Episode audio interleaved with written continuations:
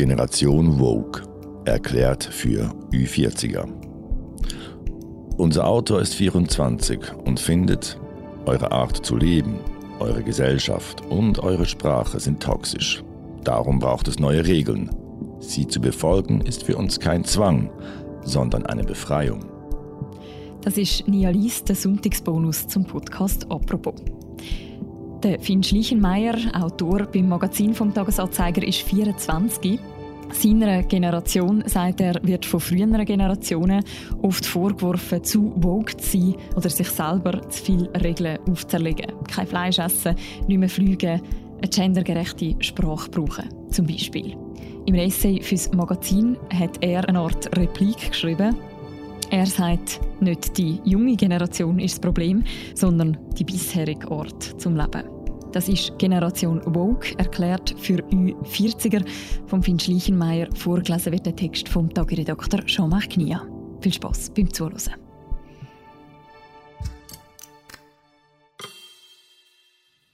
Du bist doch noch jung. Das ist ein Satz, den ich oft höre, wenn ich mir unangemessen seriöse Gedanken über meine Zukunft mache. Oder wenn ich sage, dass ich mein Studium schnell zu Ende bringen will.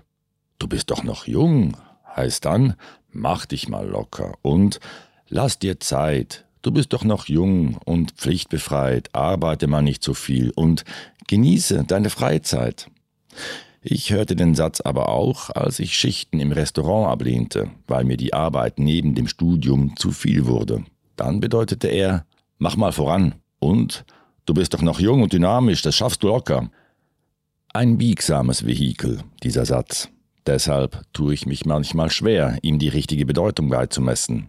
Aber es ist noch nicht so lange her, da habe ich die Phrase in einem Kontext gehört, der mir genau sagte, wie sie zu verstehen ist. Und wenn ich ehrlich bin, dann war sie irgendwie unpassend, aus der Zeit gefallen. Es war Dienstagabend. Ich nahm an einem Treffen zu einem Filmprojekt teil, in das ich eines Abends in einer Bar reingerutscht war. Mit einer Handvoll andererlein, denen es ähnlich ergangen war, saß ich wie in einer Selbsthilferunde in einem Atelier. Die drei Filmschaffenden, die das Projekt leiteten, befragten uns zu unseren Ideen und Ansichten über das bereits Gemachte, und so diskutierten wir hier als Beteiligte über ein Unterfangen, das wir kaum verstanden. Nach der Rederunde wurden Snacks und Getränke aufgetischt. Die Zigaretten qualmten und die Bierdosen zischten. Obwohl ich Lust auf eine Hülse hatte, widerstand ich dem Impuls und griff zu etwas Alkoholfreiem. Ein Filmemacher sah das und raunte: Was? Kein Bier? Du bist doch noch jung. Ich entgegnete ihm, dass ich die Tage zuvor ziemlich viel getrunken hatte, was auch stimmte, sehr viel sogar, und dass ich ein paar abstinente Tage gerade mal wieder gut vertragen konnte. Trotzdem war mein Reflex, ihm zuzustimmen. Denn ich war ja tatsächlich jung und er alt, oder zumindest nicht mehr jung. Ich noch im Saft meiner Kräfte, noch mehr oder weniger unbelastet von heftigen Katern, die ihn wahrscheinlich schon länger plagten. Wieso war ich also schon so kontrolliert, so vernünftig und bedacht, obwohl erst 23? Irgendwie kam ich mir in dieser Situation alt vor, älter als ich eigentlich war. Doch je länger ich über seine Bemerkung nachdachte, desto mehr hatte sie etwas Altbackenes an sich. Sie erschien mir wie eine Plattitüde, die ich so oder ähnlich schon tausendmal gehört hatte, vornehmlich von älteren Menschen, die sie mit einem Hauch Nostalgie umwoben. Ich begann diesen Moment nicht als Symptom meines verfrühten Alterns zu lesen, sondern als Erscheinung eines gesellschaftlichen Wandels. Denn das, was der Filmemacher an mich herantrug, die Vorstellung eines jungen Menschen als wild und ungezähmt, schien mir irgendwie aus der Zeit gefallen, nicht mehr ganz in Sync damit, wie das Leben für junge Menschen heutzutage so ist.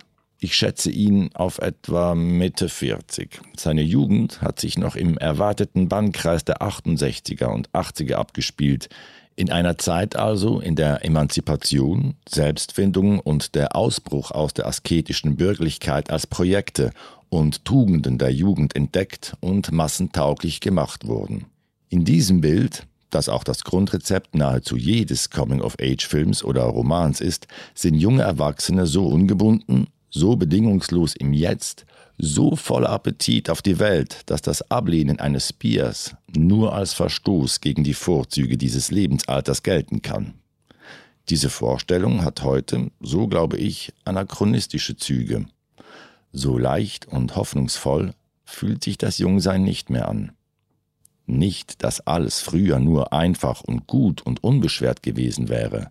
Auch damals gab es Probleme, die gelöst, Widerstände, die gebrochen, Unterdrückungen, die überwunden werden mussten. Doch gerade weil man gegen so viel alte Steifheit ankämpfen musste, ging es beim Jungsein früher, so scheint es mir, vor allem um eines, die innerlichen und gesellschaftlichen Ketten zu sprengen, solange das seriöse Leben der Erwachsenen einen noch nicht voll im Griff hatte. Wenn also jemand auf meine Jugend verweist, wenn ich ein Bier ablehne, dann hat diese Person eine Idee von der Jugend, die von damals stammt, und diese Idee passt nicht mehr. Zu ernst ist das schwellende Grundgefühl unter meinen Altersgenossinnen, zu vertrackt sind die Probleme, die uns beschert sind, zu schwer die Last der Zukunft, die auf unseren Schultern liegt. Das bringt das alte Jugendideal ins Wanken, für hedonistisch freigeistige Selbstfindung ist die Zeit und das Carbonbudget knapp. Gedankenlose Impulsivität wird von einem politischen Bewusstsein überlagert und das bedeutet, das linke Leitbild des Jungseins lässt sich heute nicht mehr einfach auf wilden Rock'n'Roll reduzieren. Versteht mich nicht falsch. Ich liebe die Luft, die mir als junger Erwachsener vergönnt ist. Ich liebe es, länger als mein jüngerer Bruder, der noch im Gymnasium ist, und als meine erwerbstätigen Eltern schlafen zu dürfen, ohne blöd angemacht zu werden. Ich liebe das Gefühl, dass alles noch vor mir liegt, dass ich noch so vieles entdecken darf, dass ich meine Interessen und Ideen frei austesten kann und meine Laufbahn noch nicht entschieden ist. Es ist schön, in einer Zeit jung zu sein, in der die Geschlechterrollen so locker sitzen, in der es weitaus akzeptierter ist als noch vor 15 Jahren, sich nicht an das traditionelle binäre Schema von Mann und Frau zu klammern, die eigene Sexualität offen zu erkunden und auch unter heterosexuellen Männern tätlich zu sein. Dass ich als Mann so über meine Gefühle reden, so sensibel und verletzlich sein darf, ist großartig. Wenn ich mir vorstelle, wie eng das Korsett mal gebunden war, läuft es mir kalt den Rücken runter. Und natürlich liebe ich es auch, mit Freunden und Freundinnen an einem Dienstag zu trinken oder am Wochenende so exzessiv zu feiern, dass man sich bis Dienstag erholen muss. Ich sage auf keinen Fall, dass wir Jungen das alles über Bord werfen sollten. Ich finde sogar, dass es mir zusteht, als junger Mensch wild und sorglos zu sein. Der Impuls von damals hat seine Anziehungskraft nicht verloren. Aber es ist nun mal nicht die ganze Geschichte des Jungseins. Nicht mehr. Oder wie es ein Freund von mir einmal formulierte, wir haben wohl so viele Privilegien wie noch keine Jugend vor uns, aber es zeigt sich gerade, dass viele davon nicht tragbar sind. Mein Freund meinte das als Ausdruck eines ökologischen Bewusstseins, doch was er sagte, könnte auch die Beschreibung einer anderen Haltung sein, die kennzeichnend ist für die linke Jugend. Mein Weg zu ihr führt über eine Nacht vor drei Jahren. Ich war 21. Wir, zu dritt unterwegs hatten uns in Zürich vom Partygewimmel an die Siel abgesetzt. Eigentlich wollten wir etwas zur Ruhe kommen, doch wir verfielen bald in einen Streit über Rassismus. Die Front war eindeutig. Zwischen mir, der sagte, Rassismus sei ein abstraktes Prinzip, ich sei auch als Weißer potenzielles Opfer rassistischer Verhaltensweisen, und ihnen, die sagten, Rassismus sei historisch, er ginge immer von Weißen aus, eine Opferrolle könne es für mich nicht geben. Ich sagte, ich hätte schon Situationen erlebt, in der mir meine Hautfarbe zum Nachteil wurde. Sie sagten, gut, aber das sei nicht gedeckt von gesellschaftlichen Strukturen, die People of Color und religiöse Minderheiten systematisch benachteiligten und mich bevorteilten. Wir seien die Privilegierten und sicher nicht die Opfer. Wir waren unnachgiebig. Ich beharrte ebenso stur auf meine Ansicht wie sie, und so kehrten wir zwar nicht beruhigt, aber doch froh, uns wieder auf etwas anderes konzentrieren zu können, an die Party zurück. Der Disput war an diesem Abend schnell vergessen, doch mit der Zeit distanzierte ich mich von meiner alten Ansicht. Denn es ist schon wahr.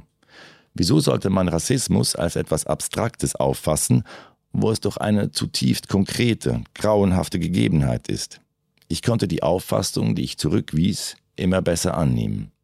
Das bedeutete aber, ich musste plötzlich auch auf meine eigenen Hände schauen, meine eigenen Handlungen untersuchen, die rassistisch sein könnten. Mit anderen Worten, ich war nicht mehr mögliches Opfer, sondern potenzieller Mittäter. Eines Abends, als wir wieder zu dritt an einem Tisch saßen und sie, die nachts an der Siel meine Kontrahentin war, selbstsicher fragte, und, hältst du immer noch an deiner Meinung fest, gab ich etwas widerwillig zu, dass ich nun bei ihnen war. Diese Erfahrung, der Auftritt eines kritischen Bewusstseins, das eigene Überzeugungen, Ansichten oder Verhaltensweisen angreift, hat sich seither oft wiederholt. Als ich beispielsweise im Tram das Gefühl hatte, ich säße zu breitbeinig und dann meine Schenkel zusammenrückte. Oder als man mir sagte, ich solle das Wort Amerika nicht für die Vereinigten Staaten brauchen. Oder beim Sprechen eine Pause zwischen die Personenbezeichnung und das Innen setzen, um nonbinäre oder Transmenschen nicht unsichtbar zu machen. Meistens ist diese Erfahrung von Gleichaltrigen initiiert. Die politische Korrektheit, um ein Wort zu brauchen, das vor allem von älteren Generationen so durch den Dreck gezogen wurde, dass es vor negativer Konnotation nur so trieft, ist eine Einstellung junger Menschen, und sie hat damit zu tun, wie man die politische Rolle von Impuls und Kontrolle beurteilt. Diesen Sommer saß ich wieder mit Freundinnen am Fluss, wieder etwa um zwei Uhr morgens, diesmal aber an der Limmert. Wir hatten uns zu einem nächtlichen Bad entschlossen, die Temperatur etwas überschätzt, deshalb saßen wir leicht fröstelnd in Unterwäsche am Steg. Alkohol wärmte unsere Kehlen, der Mond schien, wir waren für uns und saßen vergnügt in einer Reihe am Wasser. Es war wundervoll. Irgendwann setzte sich ein Mann dicht hinter uns. Er hatte dunkle Haare, dunkle Haut, einen Style, der einen anderen kulturellen Hintergrund markierte und er sah etwas verwahrlost aus. Ich, entblößt bis auf die Unterhose, sammelte sofort mein iPhone und mein Portemonnaie zusammen, die um mich herum verteilt waren, und verstaute sie in mein Bauchtäschchen. Die anderen taten es mir gleich. Wir fragten ihn, was er wolle, doch er sprach kein Wort Deutsch, dann auf Spanisch und Italienisch, mehrmals. Er verstand zwar, antwortete aber undeutlich oder ging gar nicht darauf ein. Uns fiel ein frisch gedrehter Joint ins Wasser. Wir ärgerten uns, lachten, legten ihn auf die Seite, worauf er darauf zeigte, wir ihn gewähren ließen und er ihn anzündete, während wir einen neuen drehten. Erstaunlicherweise brannte der Joint. Trotzdem war uns unwohl, wie er schweigend hinter uns saß. Wir baten ihn zu gehen. Er blieb. Wir baten ihn nochmal, eindringlicher. Wir wollten allein sein, sagten wir. Schließlich ging er. Die Begegnung hinterließ bei uns allen ein schlechtes Gefühl. Ich sagte zu meinem Freund, zu meiner Linken, das war Racial Profiling. Er stimmte zu. Das Ganze sei ungut gewesen. Von der Verhärtung darüber, dass er rauchte, was wir nicht mehr wollten, bis hin zu der gereizten Auflösung. Waren die Wertzeichen überhaupt in Gefahr gewesen? War es richtig, ihm so deutlich zu signalisieren, ich unterstelle dir, dass du mich beklauen willst? Hat das womöglich gleich die Rollen für die ganze Situation festgesetzt? Ich kann nicht sagen, was in dieser Situation richtig gewesen wäre. Vielleicht hätte er tatsächlich etwas eingesteckt, wenn wir nicht wachsam gewesen wären. Vielleicht auch nicht. Vielleicht hätte er einfach ein wenig bei uns gesessen, ein paar Worte zu wechseln versucht und wäre dann wieder gegangen. Vielleicht hätten wir etwas lernen können über ihn und seine Geschichte. Haben wir bei ihm ein schlechtes Gefühl hinterlassen, dass er unerwünscht war zu einem Typ Menschen gehörte, für den andere Regeln galten. Wahrscheinlich waren das Botschaften, die ihm nicht zum ersten Mal begegnet waren. Möglicherweise gehörten sie für ihn einfach zur Normalität, aber wir hatten sie reproduziert und wir trugen Schuld daran. Nicht in dem Sinne, dass wir absichtlich rassistisch waren. Wir wollten ihn nicht diskriminieren, doch wir taten es, indem wir so handelten, wie es unser Impuls uns sagte. Ein Impuls, der verinnerlichten Stereotypen entsprang, dass ein dunkelhäutiger Mann, der obendrauf abgerissen angezogen ist, unüblich ist in diesem weißen und wohlgekleideten Zürich, um ihn dann mein schablonenhaftes Wissen über ökonomische Randexistenzen über den Kopf zu stülpen und meine Vorannahmen über seine Bereitschaft, ein iPhone mitzunehmen, gleich mit. Was damit zu tun hat, dass Leute wie er kaum vertreten sind in unserer Öffentlichkeit und wenn, dann als Flüchtlinge oder Asylbewerberinnen und nicht als Menschen, die auch nachts umherziehen und Lust haben, andere Menschen kennenzulernen. Mit anderen Worten, das Übel lag nicht in unseren Absichten, sondern in erlernten rassistischen Mustern. Mustern, die sich in unseren alltäglichen Routinen, Redensarten, unseren Begriffen und Bildern versteckten, meist implizit, aber nicht weniger wirkungsvoll. So ist es auch mit dem Sexismus oder der Homo- und Transphobie. Das bedeutet es, mit der Sprache des strukturellen Rassismus oder des Patriarchats groß geworden zu sein, den Eindruck zu haben, dass das, was wir uns angewöhnt und angeeignet haben, irgendwie korrumpiert ist. Das meine ich, wenn ich davon spreche, dass man plötzlich auf seine eigenen befleckten Hände schauen muss, jene, die Wertsachen vor den räuberischen Klauen eines mutmaßlichen Flüchtlings schützen. Wenn man keine Gegensteuer gibt, reproduziert man diese Muster. Damit sind wir noch nicht einmal bei den ökologischen Fragen angekommen. Und die betreffen alle Menschen, die im globalen Wohlstand leben. Was ich sagen will, wo sich das Jugendideal von früher um Wildheit und Zügellosigkeit dreht, besteht das politische Jungsein heute auch und gerade in selbstkritischer Reflexion und Selbstregulation. Vorgänge, die, so glaube ich, in einem linksalternativen Milieu der jungen Generation besonders häufig sind. In der Rhetorik vieler älterer Linken hingegen wären diese Selbstregulierungen Freiheitsverluste, Entmündigungen, Konformitäten. Die Krise ist vage, noch meist unsichtbar, nur manchmal schmerzhaft offensichtlich, und doch ist sie unausweichlich, in irgendeiner Form immer präsent, glücklicherweise aber oft einfach zu verdrängen, Solange keine Anomalien im Wetter liegen, ist es nicht allzu schwer, so zu tun, als wäre alles gut. Bis sie die mentalen Schutzdämme durchbricht, man mit Freundinnen und Freunden an einem Tisch sitzt und sich nach einem Schwall von alarmierenden, verzweiflungsstiftenden Nachrichten ein ratloses Schweigen ausbreitet, weil man nicht weiß, was man dazu sagen soll. Der Zustand der Welt drängt sich mir besonders in den dunklen Wintermonaten auf dann, wenn alle Sorgen dazu neigen, schwerer zu wiegen. Aber er wirft seinen Schatten auch in das Licht des Sommers. So war es letztes Jahr, als ich mich mit einer Freundin zu einem späten Abendessen in einem Restaurant traf. Es war Hochsommer, eine sorglose Zeit mit langen Nächten und viel Geselligkeit, und abgesehen von der frühen Hitze erinnerte mich nicht viel daran, dass uns ständig die Zeit davon lief. Und doch überkam es uns aus heiterem Himmel. Wir fühlten uns plötzlich so machtlos und verdammt, irgendwo auch schuldig, weil wir in einem Restaurant saßen und uns an den Früchten des westlichen Wohlstands labten. So war es kurz darauf erneut, als ich mit Freundinnen aus Deutschland in die Berge fuhr und wir dort gleich nach dem ersten Abendessen in einen Disput darüber verfielen, wie eine Lösung aussehen könnte. Das Gespräch oszillierte zwischen Fatalismus und dem Glauben an die Gestaltbarkeit, die Wandelbarkeit der Dinge. Es geschah erst gerade kürzlich wieder, als ich mit einem Freund Bier trank. Am Ende dieser Dammbrüche steht immer die Frage, was willst du machen? Und dann kommt das Schweigen, denn man weiß es nicht. Und nach diesem Schweigen kommt der Themenwechsel. Denn man weiß, dass das Gespräch an diesem Punkt keinen Schritt mehr nach vorne machen wird. Es ist nicht einfach darüber zu reden. Jede und jeder hat eigene Verarbeitungsmethoden, sieht die Sachen immer auch etwas anders. Man teilt aber ein Grundgefühl.